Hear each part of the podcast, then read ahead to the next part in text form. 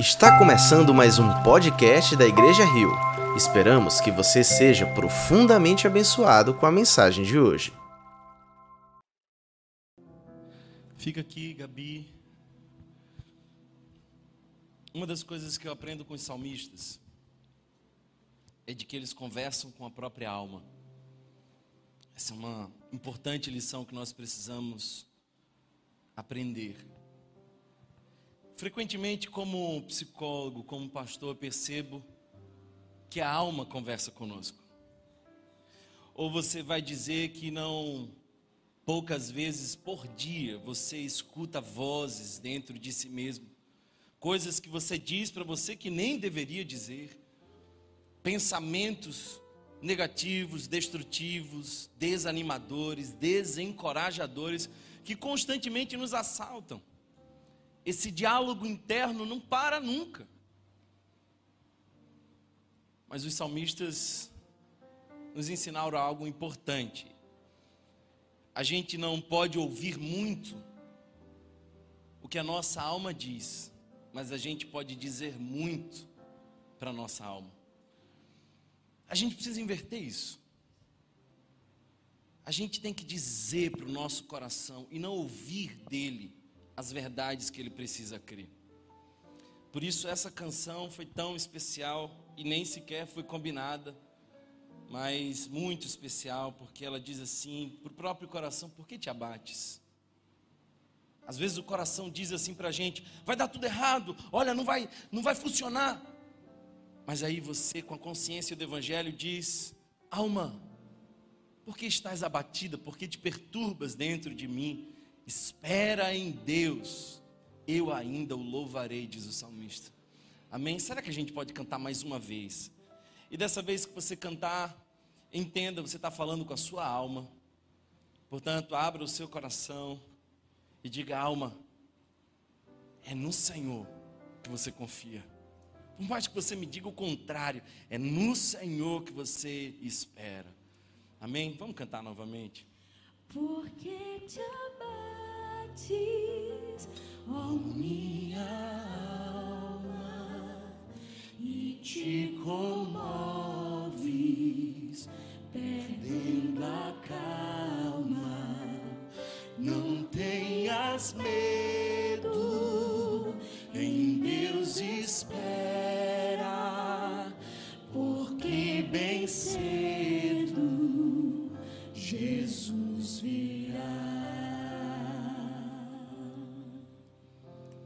Obrigado, Senhor, porque sentimos a tua presença. Obrigado porque temos o Evangelho como fundamento de uma razão para além de nós, onde nós apoiamos a nossa consciência para mostrar para nós mesmos que todos esses pensamentos destrutivos e cegos não têm razão de existir, mas que a nossa alma tem onde repousar. Fica conosco, ministra o nosso coração, anima-nos, fala a cada um de nós de maneira especial no dia de hoje, que a tua palavra poderosa, viva, santa, eficaz, possa penetrar em nós como espada. Que hoje, Senhor, nós possamos ser perdoados daquilo que fomos, ser corrigido daquilo que somos e ser conduzido para aquilo que seremos. Apesar de limitado, de pequeno, de falho, usa-me, Senhor, para a glória do teu nome. Em nome de Jesus. Amém.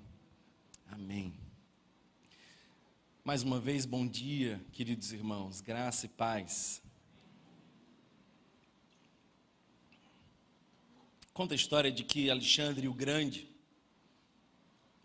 antes de Jesus, liderava como rei na Macedônia. E ele encontra um exército dele.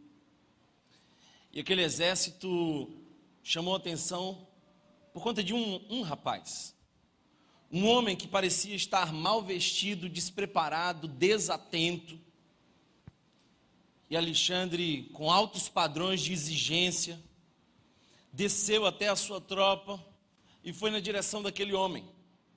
E percebeu que aquele homem estava com uma armadura incompleta, totalmente distraído, nem, nem notou que ele estava se aproximando. Então Alexandre o Grande está diante de um soldado despreparado, desarrumado. E aí Alexandre diz: Soldado, qual o seu nome? E o soldado, para surpresa dele, responde: Senhor, meu nome é Alexandre. Então Alexandre o Grande olha para o soldado Alexandre e diz: Meu caro, com esse nome, ou você tem a opção de mudar de postura, ou hoje eu vou te dar a chance de mudar de nome. Mas tendo o mesmo nome que eu, você não pode ter uma postura tão inferior que a minha. Nós estamos estudando os dez mandamentos. E hoje nós estamos no terceiro mandamento. Essa vai ser uma longa, bela, preciosa jornada. Já vimos sobre Deus dizer para nós que Ele é o exclusivo e único Deus. Não há outro Deus que mereça a nossa adoração, embora o nosso coração seja, na verdade, uma fábrica de ídolos nós estamos elevando a status de divindade coisas que não merecem a nossa adoração, porque somente Ele é digno de nossa adoração. Nós também vimos que Deus quer ser adorado exclusivamente, mas Deus quer ser adorado corretamente. Você não pode prestar ao Senhor qualquer culto. Por isso, o segundo mandamento é esse: não faça imagens de escultura não é do seu jeito. Você não pode transformar algo em Deus, nem pode transformar Deus em algo. Eu sou o Senhor. Não façam imagem, porque quando vocês fizerem alguma imagem, vocês vão puxar referências daquilo que vocês conhecem. Tudo que vocês conhecem é criação, não criador. Mas agora nós chegamos a, o terceiro mandamento. E eu quero convidá-los a lermos juntos o terceiro mandamento. Nós estamos no capítulo 20 do livro de Êxodo. Então, se você puder, abra e leia comigo, abra ou ligue a sua Bíblia em Êxodo, capítulo de número 20.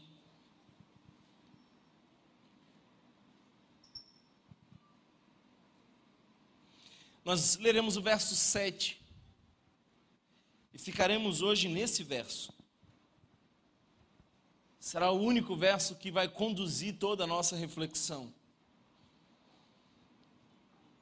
Não tomarás em vão o nome do Senhor, o teu Deus, pois o Senhor não deixará impune quem tomar o seu nome em vão.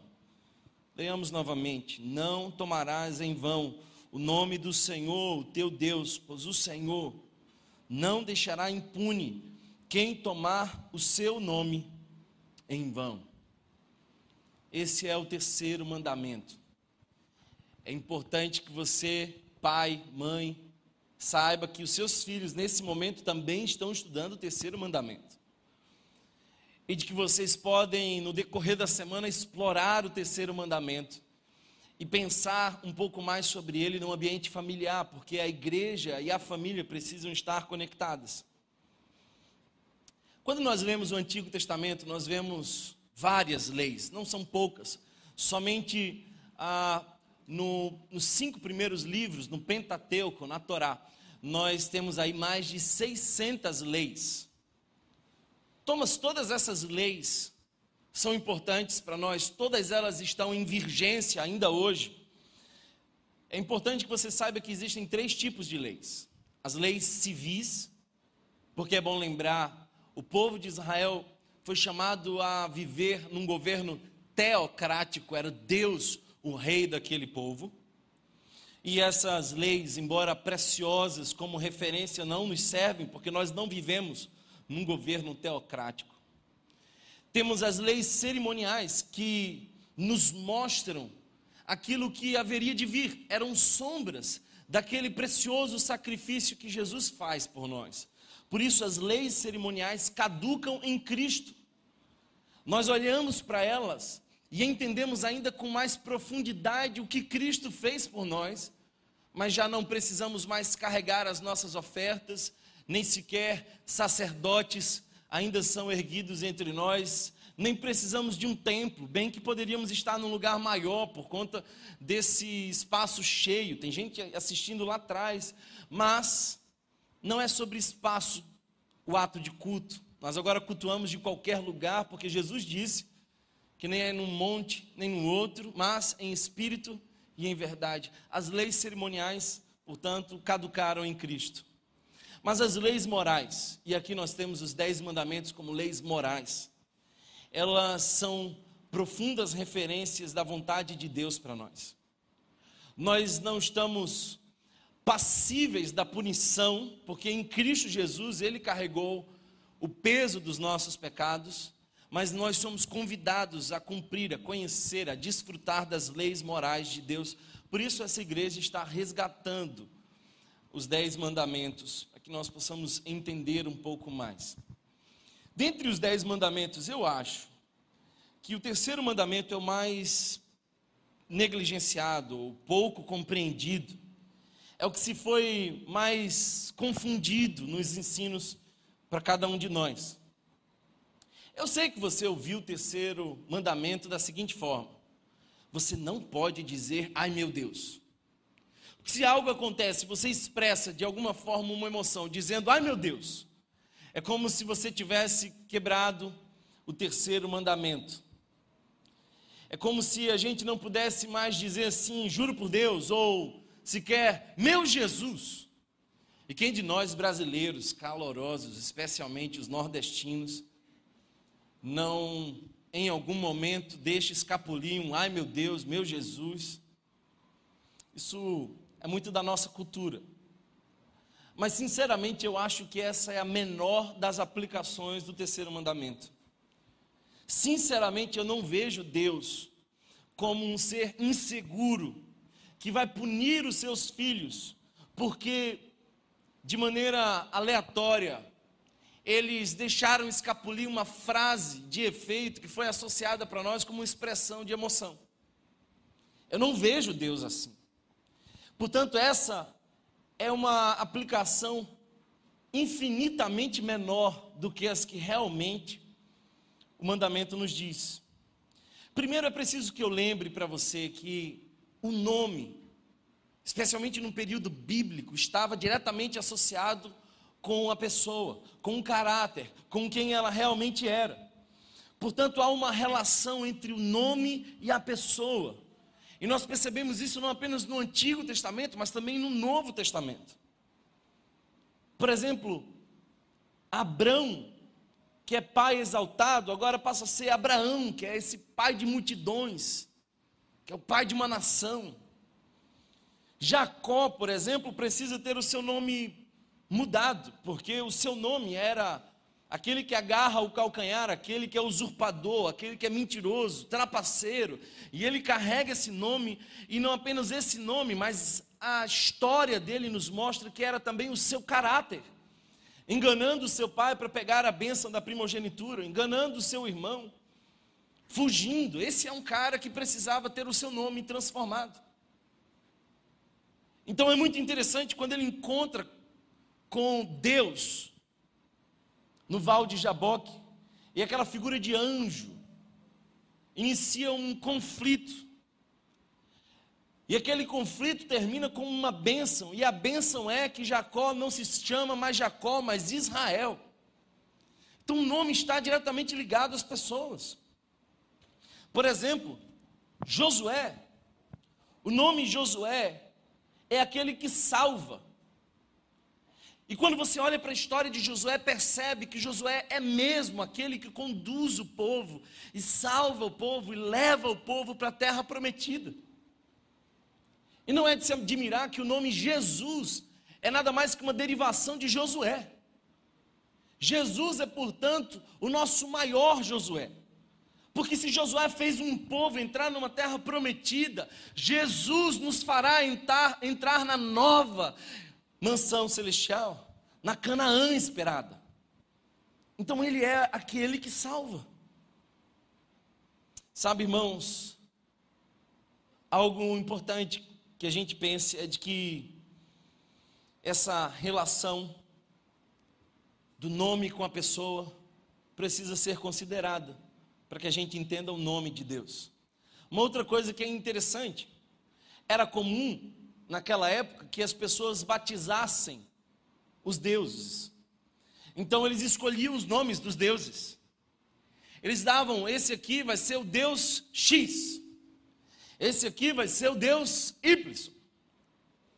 Ninguém deu nome a Deus. E eu preciso que você entenda esse contexto. Deus tinha o seu próprio nome antes mesmo de alguém perguntar quem ele era. Porque quando você nomeia algo, você exerce autoridade sobre ele. Por exemplo, quem escolheu o nome Benjamim? Foi Moisés e Poli. Ninguém mais podia escolher esse nome. Porque as autoridades sobre a vida dessa criança está sobre os pais. Então, quando a gente nomeia algo, a gente tem alguma liderança, alguma autoridade e ninguém tem autoridade sobre Deus, pelo contrário, Deus tem autoridade sobre todos. Por isso, queridos irmãos, Ele é o Senhor, Ele é o soberano, Ele é aquele que sobre tudo, sobre todos, Deus possui um nome exclusivo. Deixe, deixe-me fazer entender o que eu quero dizer. A nossa igreja tem uma logomarca. E essa logomarca é exclusiva da nossa igreja. Esse nome e essa logomarca estão registrados. De modo que se alguém quer abrir uma igreja Rio com o mesmo nome, com a mesma marca, vai precisar acionar a justiça. Porque se essa pessoa pega a nossa marca e o nosso nome e faz qualquer coisa que não está ligada ao nosso caráter, se essa pessoa abre uma igreja com uma visão totalmente diferente da nossa, então nós teremos problema, porque nós seremos associados com alguém que pegou o nosso nome, que pegou a nossa marca, que pegou a nossa identidade e fez dela o que não devia. O nome de Deus é exclusivo. Se você quer usar o nome de Deus, você precisa andar conforme Deus diz que você tem que andar. Se você vive conforme Deus espera que você viva, então carregue o nome de Deus em você. Do contrário, ou muda de nome, ou muda de postura.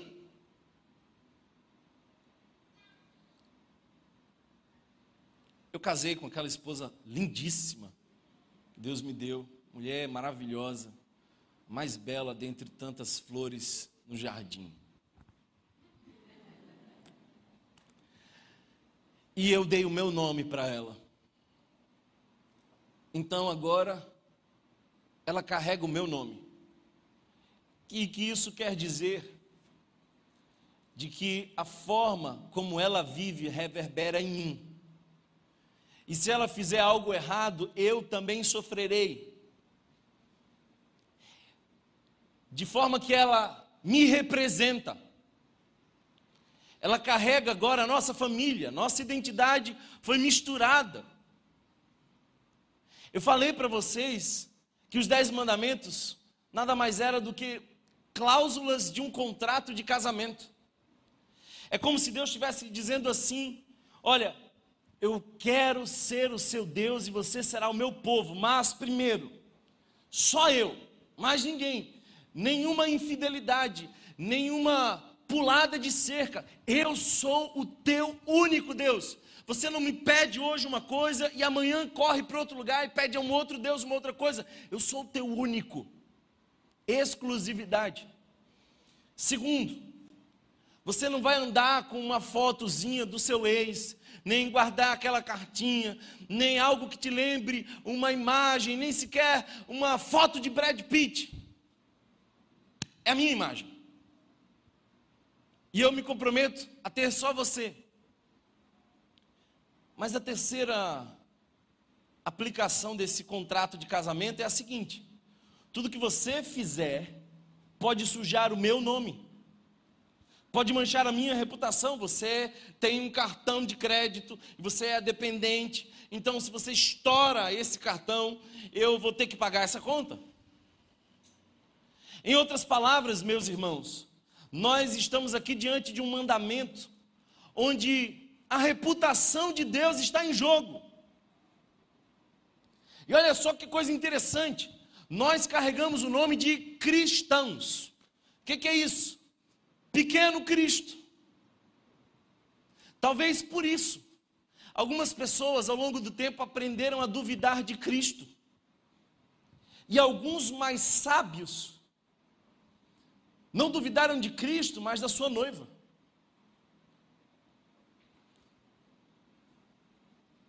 Nós carregamos o nome de Cristo. E onde quer que estejamos, o representamos. E essa é uma missão séria. Em outras palavras, não queima o filme de Deus. Não suje o nome santo dele.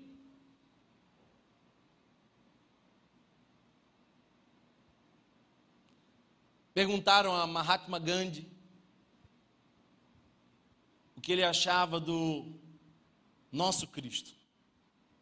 E eu não sei se você sabe, mas ele tinha o Sermão da Montanha como um dos textos, talvez o texto que mais influenciava ele na sua caminhada. Todos os caminhos que ele teve, as posturas que ele teve foram influenciadas pelo Sermão da Montanha, especialmente. E aí perguntaram, Gandhi, o que, é que você acha de Cristo? Ele falou assim: olha, no vosso Cristo eu creio, eu não creio é no vosso cristianismo. Mas nem todo mundo tem maturidade para fazer essa separação. Por isso, às vezes eu vejo tanta gente que não quer o nosso Cristo. Por que tanta gente não quer o nosso Cristo? Por conta dos cristãos nós estamos tomando o nome de Deus em vão. E essa palavra, irmãos, pretende despertar o nosso coração para duas possibilidades: ou mudamos de nome, ou mudamos de postura. Eu vou fazer o que nenhum pastor já fez na história. Vou fazer um apelo de desconversão. Alguém que quer abandonar o nome de Cristo aqui, Fique de pé, saia devagar. A gente vai fingir que não viu. Agora, se você carrega o nome de Cristo, você precisa carregar o Cristo desse nome. Onde você for, precisa estar ali representado o teu noivo Jesus. Portanto, a aplicação mais simplista é: olha, não diz, eu juro por Deus, não diz, ai meu Deus, Queridos irmãos, é muito, muito mais que isso.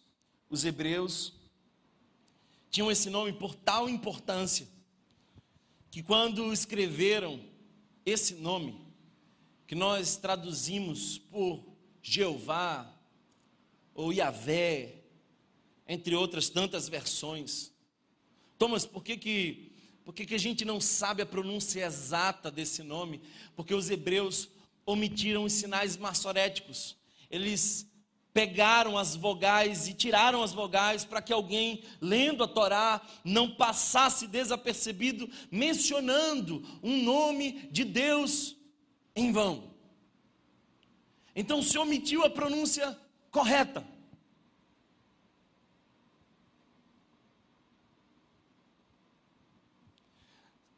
Sabe, irmãos, talvez por isso o evangelista Mateus, quando escreve aos Hebreus, não usa a expressão reino de Deus, mas usa a expressão reino dos céus. Porque havia uma reverência em torno do nome de Deus. Isso não surpreende os hebreus, porque os reis ou os senhores das terras recebiam seus vassalos os seus servos. E prometia a esses servos duas coisas: prometia a esses servos proteção e prometia a esses servos terra. Quem não tinha terra precisava se aliar a quem tinha terra para sobreviver. Então os senhores diziam: Eu protejo você e você vai habitar na minha terra e vai desfrutar da minha terra. Porém, você precisa jurar lealdade ao meu nome. Entenda essa conexão, porque o que Deus faz com esse povo que era escravo? Promete terra e proteção. Deus olha para o povo de Israel e diz assim: Eu vou levar vocês para uma terra que mana leite e mel, e eu estarei com vocês. Eu estarei com vocês. E essa promessa não está diante, distante de nós, mas diante de nós. Porque em Jesus essa, essa promessa é renovada. Se não veja o que Jesus diz em João, que diz: Eu vou para o Pai, vou preparar morada. Se não fosse assim, eu vos teria dito. Só que a primeira expressão que ele diz é: Não se turbe o vosso coração. É claro que se você não tem terra, se você não tem lugar, se você não tem morada, você vive angustiado. Não se perturba, diz Jesus, eu estou preparando um lugar para você. E posteriormente ele continua dizendo: E eis que estareis convosco todos os dias, até a consumação dos séculos, terra e proteção. Porém, era exigida dos servos lealdade. Então, se um servo saísse da sua terra, invadisse uma outra terra e roubasse ali algo, e fizesse ali algo, aquele dono daquela outra terra iria buscar o senhor dele e não ele para prestar contas. Em outras palavras, havia um vínculo tão intenso que tudo que o servo daquele senhor fazia caía na conta do senhor. Nós somos assim. Nós somos assim.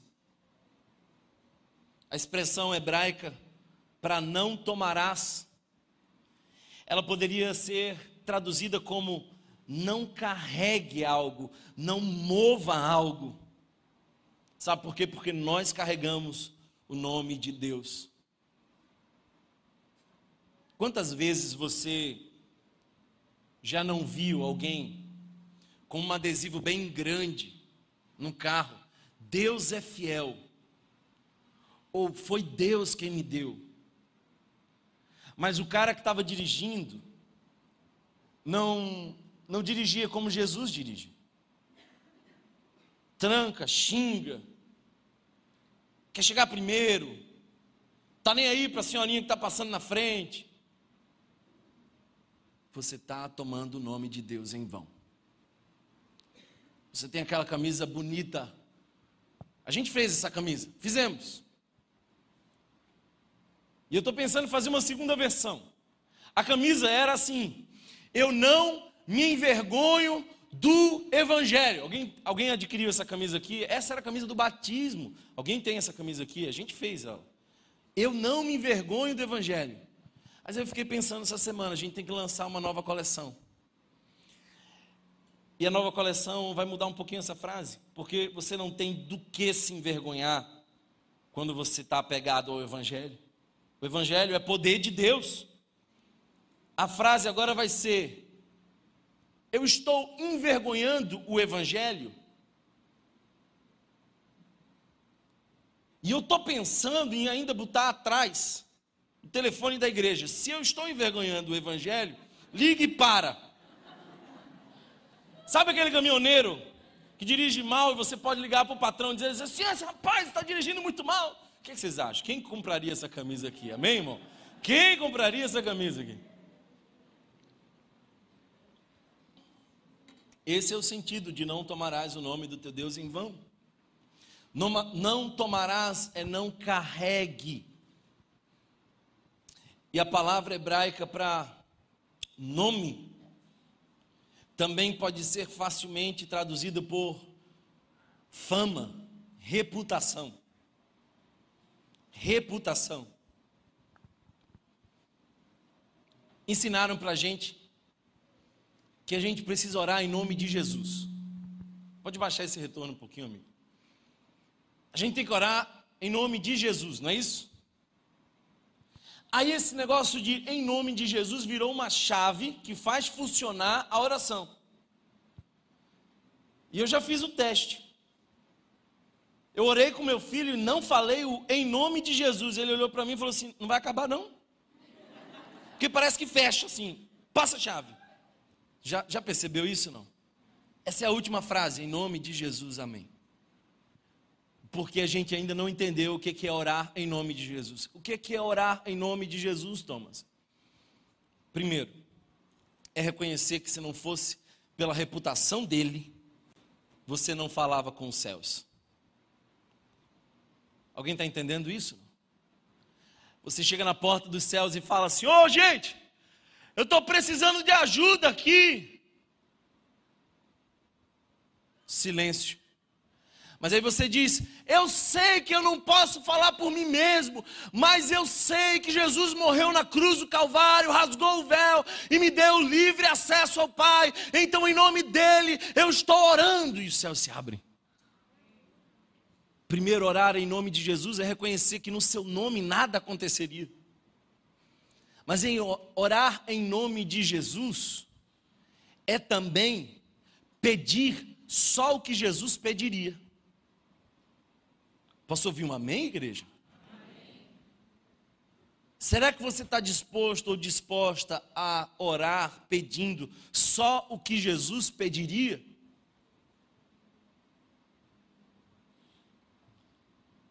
Outro dia eu fiquei impressionado. Vi um vídeo. E um vídeo eram rapazes armados até os dentes, cantando dentro de um carro cujo som estava alto, um louvor, uma adoração. É assim hoje. A gente tem traficante evangélico, não sabia não? É uma galera que junta aqui, junta aqui, vamos fazer uma oração. Jesus, que a gente consiga tomar a boca daquele outro irmão lá, e que também é crente, mas está no, no comando do tráfico, a gente tem que fazer isso, Senhor. Então, assim como tu estivesse com Josué, esteja conosco que a gente vai meter bala em todo mundo. É, é uma, é uma piada real. Ou você nunca soube que tiveram políticos orando, agradecendo as propinas que receberam? E sai no Fantástico, cristão, pastor evangélico, sei lá o quê. Ou você muda de nome, ou muda de postura. Porque eu sei que você não se envergonha do Evangelho, porque o Evangelho não faz vergonha. Mas você, quem sabe, está envergonhando o Evangelho, carregando o nome de evangélico, quando não tem aquilo que de fato lhe faria ser evangélico, que é a essência do Evangelho. Se você é evangélico, entenda. Carregue o evangelho em você, do contrário, você está tomando o nome de Deus em vão. Tem alguém comigo aqui hoje?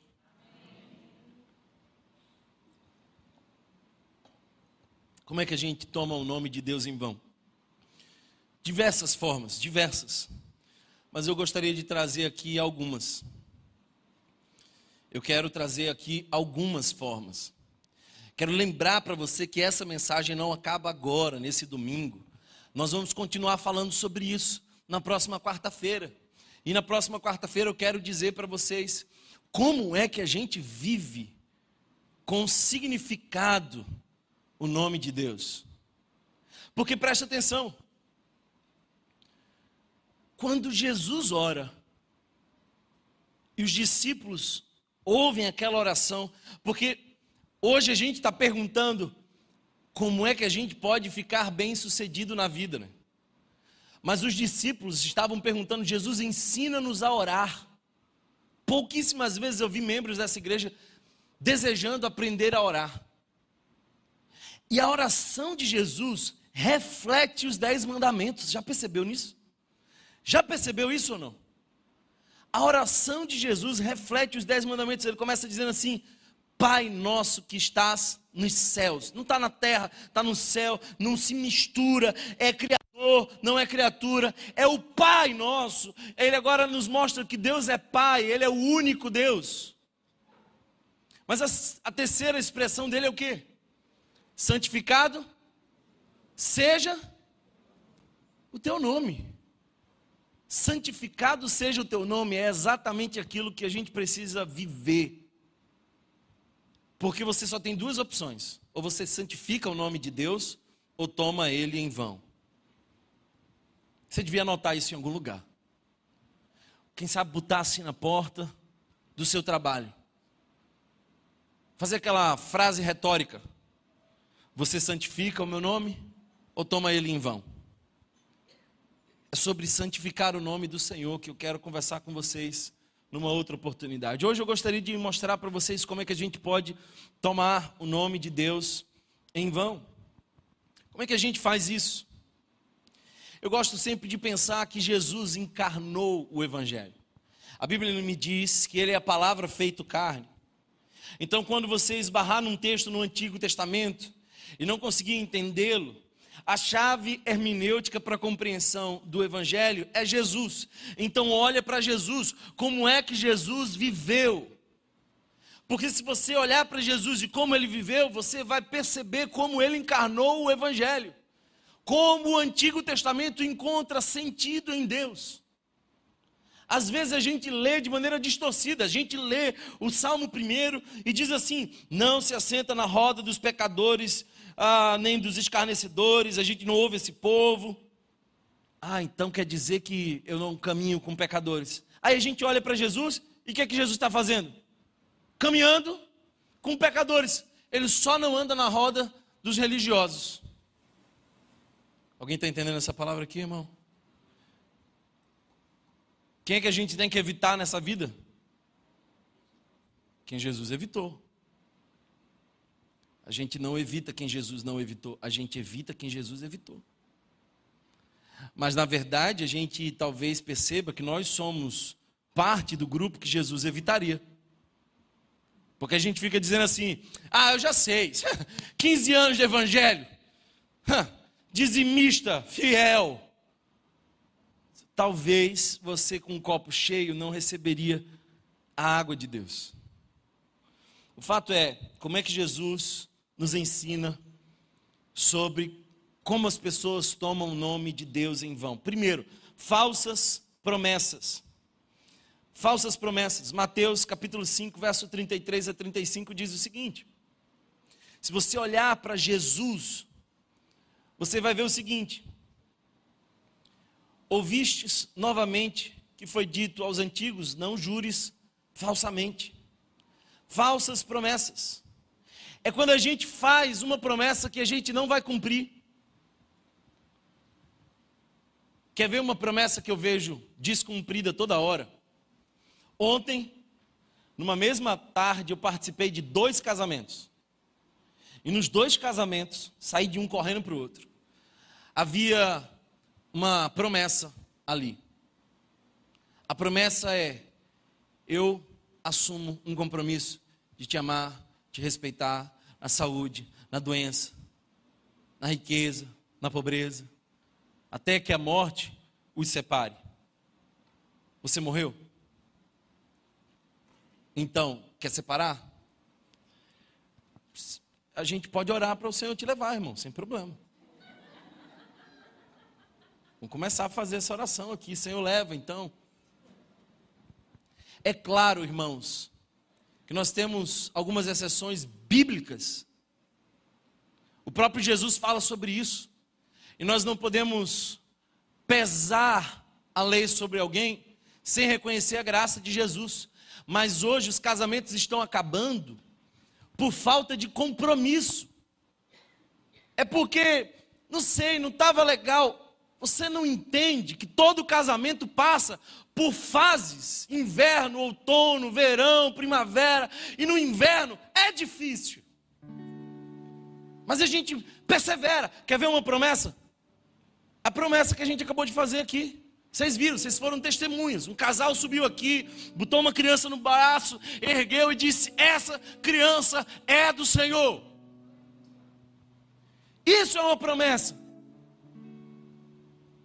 Diante de Deus, eles precisam cumprir até o dia que esse menino caminhe com Deus e viva a sua vida.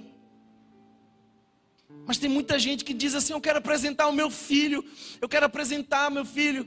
Sim, mas como é o teu nível de compromisso com o Evangelho? Porque se teu nível de compromisso com o Evangelho é, é terrível, você não tem como fazer essa promessa. Porque se você faz essa promessa, você não vai cumprir. Isso é tomar o nome do seu Deus em vão. Quanta gente já se batizou? Você vai, se batiza, aquela coisa linda, no final você abre os braços.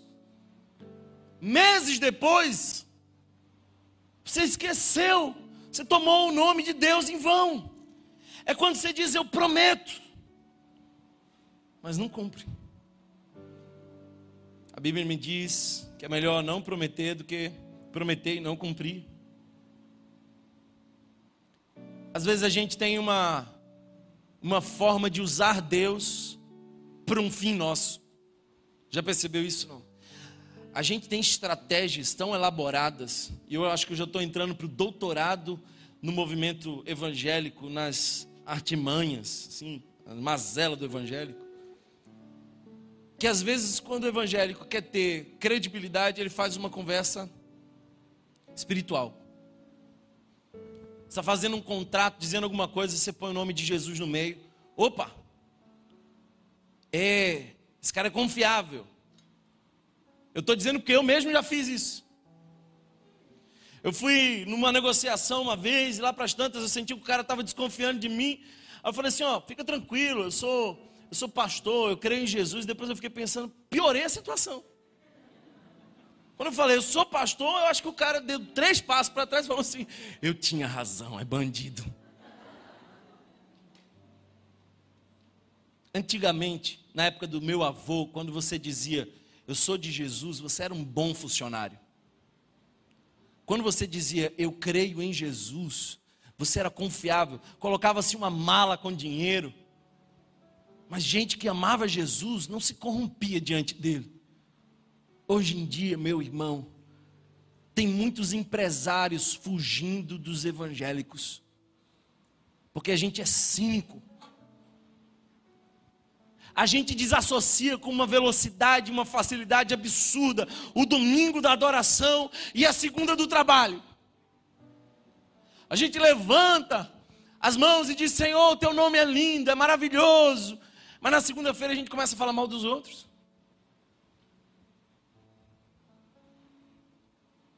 Quer ver uma outra forma de quebrar uma promessa? É quando a gente vem aqui para o culto. Aliás, domingo é o dia oficial de tomar o nome de Deus em vão. Porque a gente canta. Que lindo nome é. E olhando aqui o WhatsApp.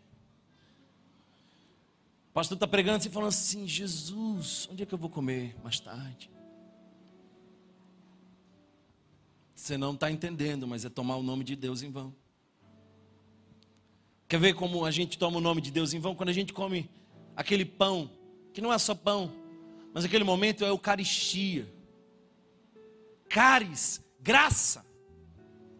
A teologia reformada, inclusive, diz que aquele é um meio de graça e de alguma forma mística, poderosa, sobrenatural. Deus comunica graça à sua igreja através da Santa Ceia. Por isso que aqui a gente não afasta um pecador que reconhece o seu pecado do meio de graça. Por isso que aqui a gente não tem porteiros na ceia. Quem pode, quem não pode, se acerta com Jesus, que Ele é o dono da mesa.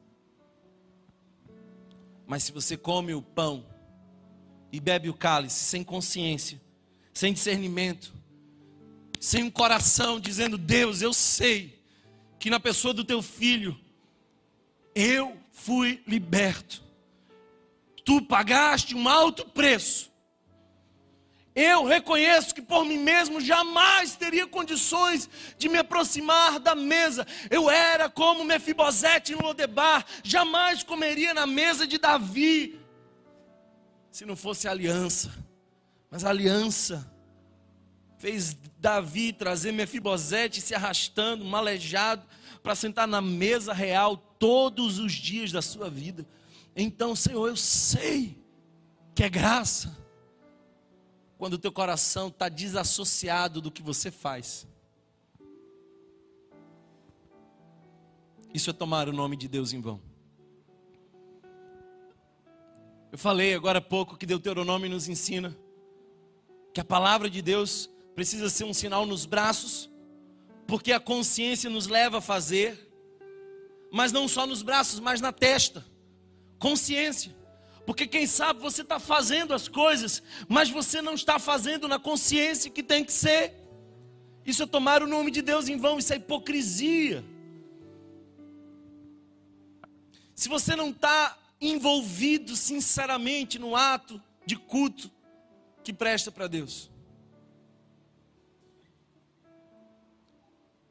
falsas promessas, falsas profecias. Uma das coisas lindas, quando a gente olha para o Antigo Testamento, é de que quando o profeta dizia, assim diz o Senhor, pode ter certeza, era Deus falando. E se não fosse, ele seria fulminado. Mas hoje em dia tem um monte de gente dizendo: Deus mandou te dizer.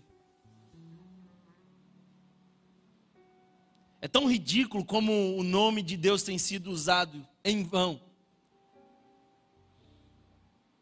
Quantas histórias você e eu já não vimos de gente que diz: Deus me mandou te dizer, só abra sua boca se for Deus, do contrário, você está tomando o nome de Deus em vão. Thomas, você não crê que Deus move o sobrenatural e fala. Eu creio, meu irmão. Mas tem muita profetada furada por aí, iludindo muito menino. Não tome o nome de Deus em vão. Esse é um nome precioso, esse é um nome poderoso. Não tome o nome de Deus em vão. Não diga que Deus disse se Deus não disse.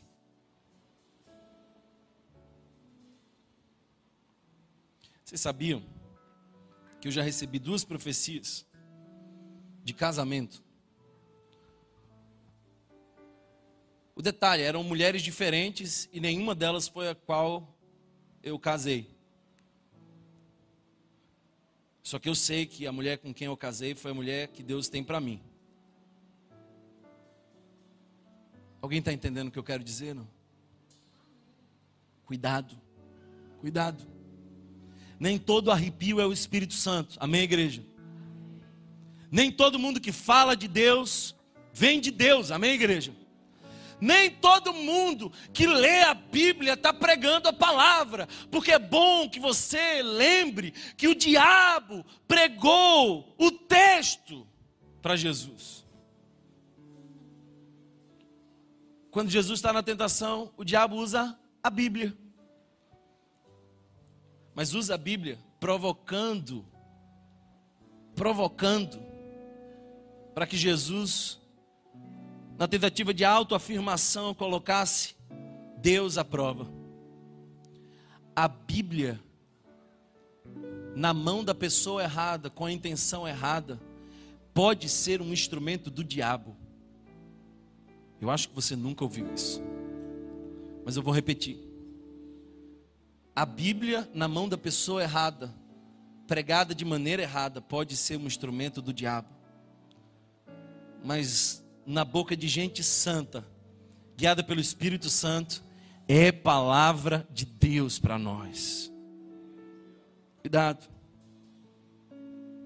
Teste tudo com o filtro da palavra.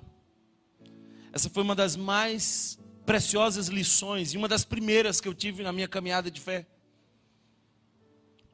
toda pregação, todo profeta, todo mover espiritual, tudo que você sente, tudo que você pensa, precisa estar revelado na palavra. Ah, Thomas, eu estou orando para ver se Deus me mostra se eu se eu tenho que ir morar com a minha namorada ou não. Não preciso orar por isso, irmão. Está na palavra é que eu estou precisando tomar uma decisão. E eu estou querendo que Deus fale comigo, pastor. É, o senhor pode orar por mim? Posso, minha irmã? Qual é a decisão? É que eu quero me separar. Não vou orar por isso, irmão. Já está na palavra. Não, é que a irmã disse que Deus ia abrir uma porta. Eu fiquei meio confuso. Será que uma porta de um outro casamento seria tão bom? Você é do diabo. Ninguém está entendendo isso. Amém, igreja? Cuidado, cuidado. Aqui estão falsos ensinos. Cuidado com falsos ensinos, porque tomar o nome de Deus em vão são falsas profecias. Nem todo mundo que fala sobre Jesus fala de Jesus. Cuidado. Antigamente, antigamente, as ovelhas ouviam seu pastor. Aí há duas décadas atrás elas ouviam seu pastor e o pastor da televisão no sábado. Já não era mais só o seu pastor. E hoje é o seu pastor e mais 20 pastores que estão todos disponíveis a um clique no seu celular. Você escuta quem você quiser, eu não limito a sua liberdade em nada, mas aprenda a filtrar o que é palavra de Deus e o que é fala do demônio. Porque tudo que ilude, tudo que distorce, tudo que não é bíblico é do inferno.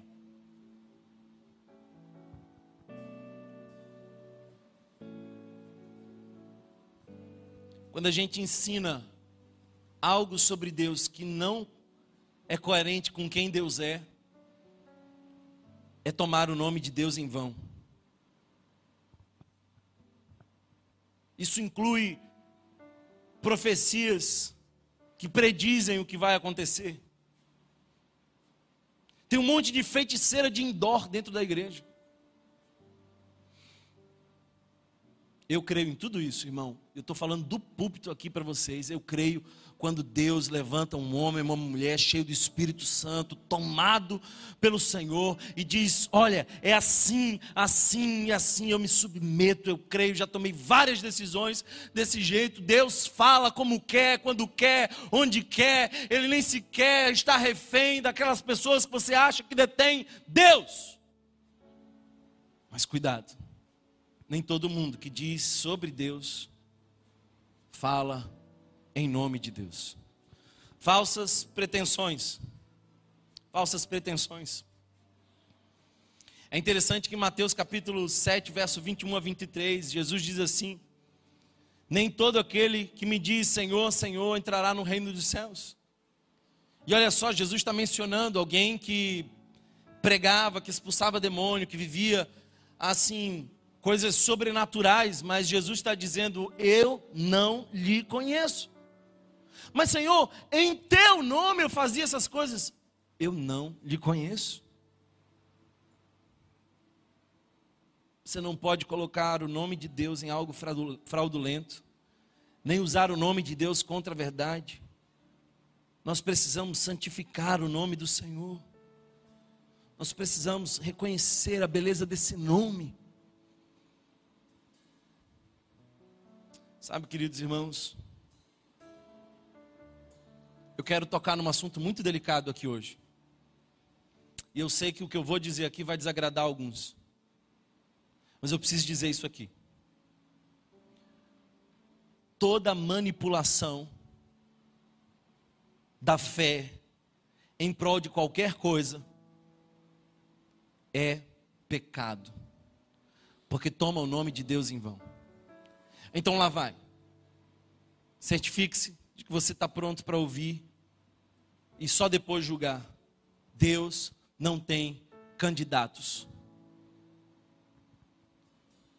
Deus não escolheu o presidente X, nem o outro, nem aquele outro. Deus não faz essas coisas. Ele não tem partido sequer. E o movimento evangélico tem levantado alguns nomes como sendo a opção de Deus. E embora algumas coisas sejam mais coerentes que outras, eu preciso dizer algo para você.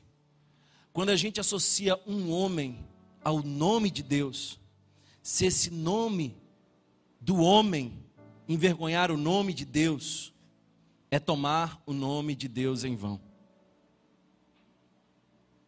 Alguém está entendendo essa palavra aqui hoje? Ah, Thomas, eu prefiro o candidato tal e não o outro, porque eu acho que é mais coerente com aquilo que eu penso biblicamente. Benção, meu irmão, você é livre para escolher aquilo que lhe parece mais coerente do ponto de vista político. Mas eu quero lhe dizer uma coisa: Deus não tem candidatos. O nosso povo tem sido enganado por políticos que tomam o nome de Deus em vão.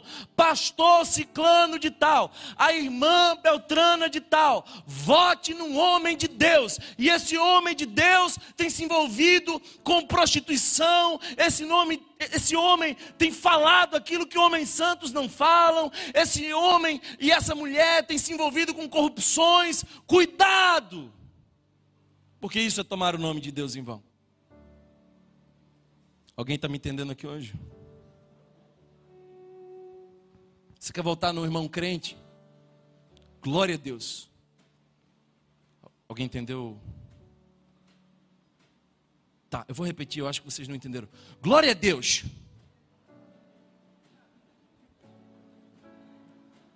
Foi lento, foi lento, mas pegou.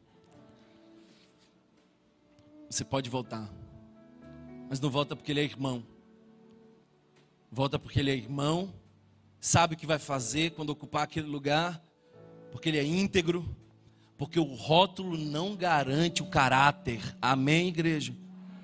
O rótulo não garante a integridade da pessoa. Tem muita gente por aí pegando como massa de manobra a fé para chegar a lugares e fazer coisas que homens e mulheres de Deus jamais fariam. E tem muita gente boa que nem sequer carrega o nome de Deus, mas carrega Deus para onde vai. Quem tem ouvidos para ouvir, ouça. Eu não sou refém de partido político, nem tenho candidato de estimação. Alguns são mais coerentes que outros, todos eles são falíveis, todos são pecadores, todos vão nos decepcionar. Eu não ponho a minha experiência e eu não ponho a minha fé em nenhum deles, porque eu estou fundado na rocha que é Cristo Jesus.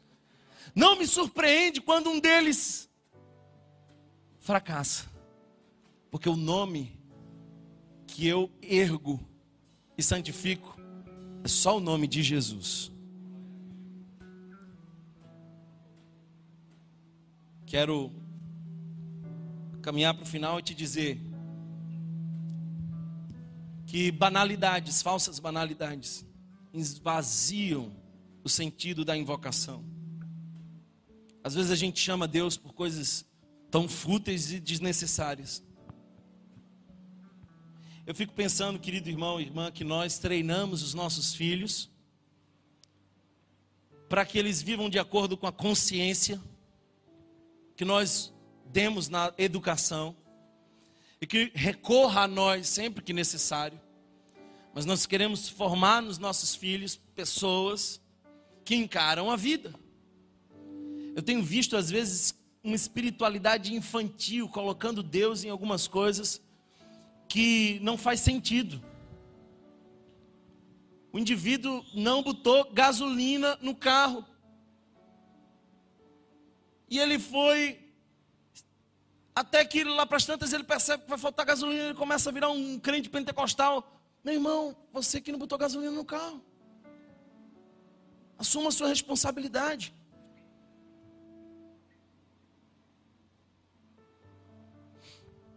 Eu quero dizer uma coisa para você. Deus tem nome. E o nome de Deus é Jesus de Nazaré. Moisés foi chamado por Deus para enfrentar um homem que se dizia Deus, que coordenava a nação mais poderosa da terra. E a mensagem era a seguinte: deixa o povo hebreu ir embora.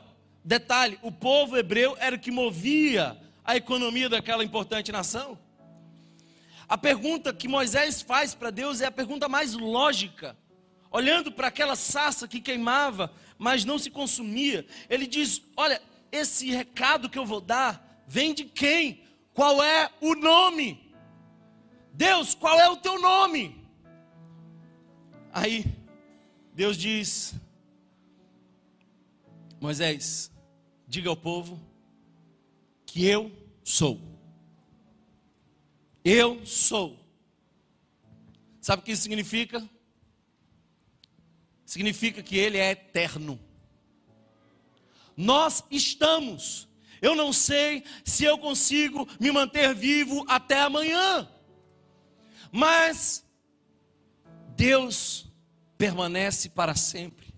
Thomas, Deus existe. Em certo aspecto, Deus não existe. Porque tudo que existe um dia não existiu e pode passar a não existir. Deus não existe, Deus é. Por isso que ele diz: Eu sou. E ele não diz nós somos, ele diz eu sou, porque ele está querendo dizer que ele é o Deus único e verdadeiro no meio daquela multidão. Você precisa nomear um com clareza, quando tem vários outros da mesma espécie com nomes parecidos. Quando as pessoas chamavam pelo nome de Tiago na minha sala. Quando eu estudava, tinham quatro Tiagos, então a gente tinha que fazer uma distinção. Deus está dizendo assim: olha, você não precisa de um nome, porque eu não estou no meio de muitos deuses, eu sou o único Deus. Então eu sou. Eu sou. Só que, queridos irmãos, em João capítulo 8, verso 58, na base do Monte Sinai, milhares de anos depois, Jesus Cristo diz algo marcante, poderoso. As pessoas querem saber quem você é, Jesus. Quem é você, Jesus? Então ele diz: Em verdade, em verdade, eu te digo, antes que Abraão existisse, eu sou. Ninguém jamais tinha dito aquilo e por ouvirem Jesus dizer aquilo, queriam apedrejá-lo. Ficou tão claro para todo mundo que Jesus estava dizendo aquilo que somente Deus podia dizer. Pelo simples fato de que Jesus é Deus. Os judeus não conjugavam esse verbo eu sou, eles conjugavam o verbo eu estou. Mas Jesus está diante de todos dizendo: Eu sou. Eu sou. Ah, queridos irmãos, eu quero convidá-lo a adorar esse lindo nome de Jesus. Eu quero convidar você a render louvores e graça e honra ao lindo nome de Jesus. Ele é o eu sou. Talvez você ainda não tenha se rendido ao nome de Jesus, talvez você ainda não reconheça o nome de Jesus. Talvez você ainda não diga: Jesus, eu creio que tu és o meu Deus, o meu Senhor. O meu primeiro convite aqui hoje é para aquelas pessoas que querem reconhecer Jesus, querem dizer: Jesus, eu creio que tu és o meu Senhor, meu único Deus. Eu confesso, eu hoje confesso que eu sou teu, Jesus. Esse é o primeiro convite. O segundo convite que eu quero fazer é para pessoas que já confessaram o nome de Jesus, que carregam o nome de Jesus, mas não vivem como Jesus viveria. Fazem coisas que são contraditórias ao nome de Jesus. Se você é uma dessas pessoas, hoje é amanhã que Deus separou para arrependimento. Para arrependimento. Para glória e honra do nome dEle. Porque somente o nome dEle será glorificado. Se você puder, feche os teus olhos aqui. Feche os teus olhos. Todos. Fechem os olhos. Esse é um momento seu e de Deus. Mas eu quero fazer novamente a primeira pergunta: há alguém aqui que ainda não confessou o nome de Jesus, mas que hoje reconhece que Ele é o seu Senhor e Salvador. Reconhece que você não tem outro além do nome de Jesus, que o Verbo se fez carne e habitou entre nós. Você reconhece que você é pecador e que precisa da graça de Jesus sobre a sua vida. Você hoje quer dizer ao mundo inteiro, hoje você quer confessar diante de Deus: Eu sou teu, Jesus. Se você é uma dessas pessoas, todos com os olhos fechados, esse é um momento seu. e do Senhor, se você é uma dessas pessoas que hoje confessa Jesus como Senhor e Salvador da sua vida, ergue uma de suas mãos. Aí de onde você está, eu quero orar por você. Glória a Deus, eu vejo sua mão levantada. Mas alguém que confessa o Senhor Jesus como Senhor e Salvador da sua vida, hoje você entrega, aleluia. Eu vejo sua mão levantada aí atrás. Glória a Deus aqui, aleluia, aleluia. Glória a Deus, aleluia. Essa é uma manhã de salvação, aleluia. Se você é uma dessas pessoas que tem percebido que a tua vida não está refletindo o nome de Jesus como devia. Se você tem tomado o nome do Senhor, teu Deus, em vão, em algumas situações, quer por falta de reverência, quer pela ausência da adoração, quer porque você precisa mudar de postura. E eu oro para que essa igreja mude de postura. Você não pode passar a sua vida sem experimentar viver conforme Jesus te chamou para viver.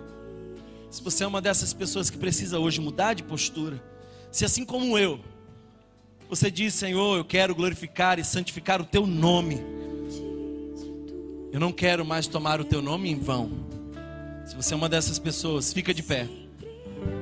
Eu quero orar por você. Aleluia. Se você foi abençoado por essa mensagem, compartilhe com alguém, para que de pessoa em pessoa alcancemos a cidade inteira.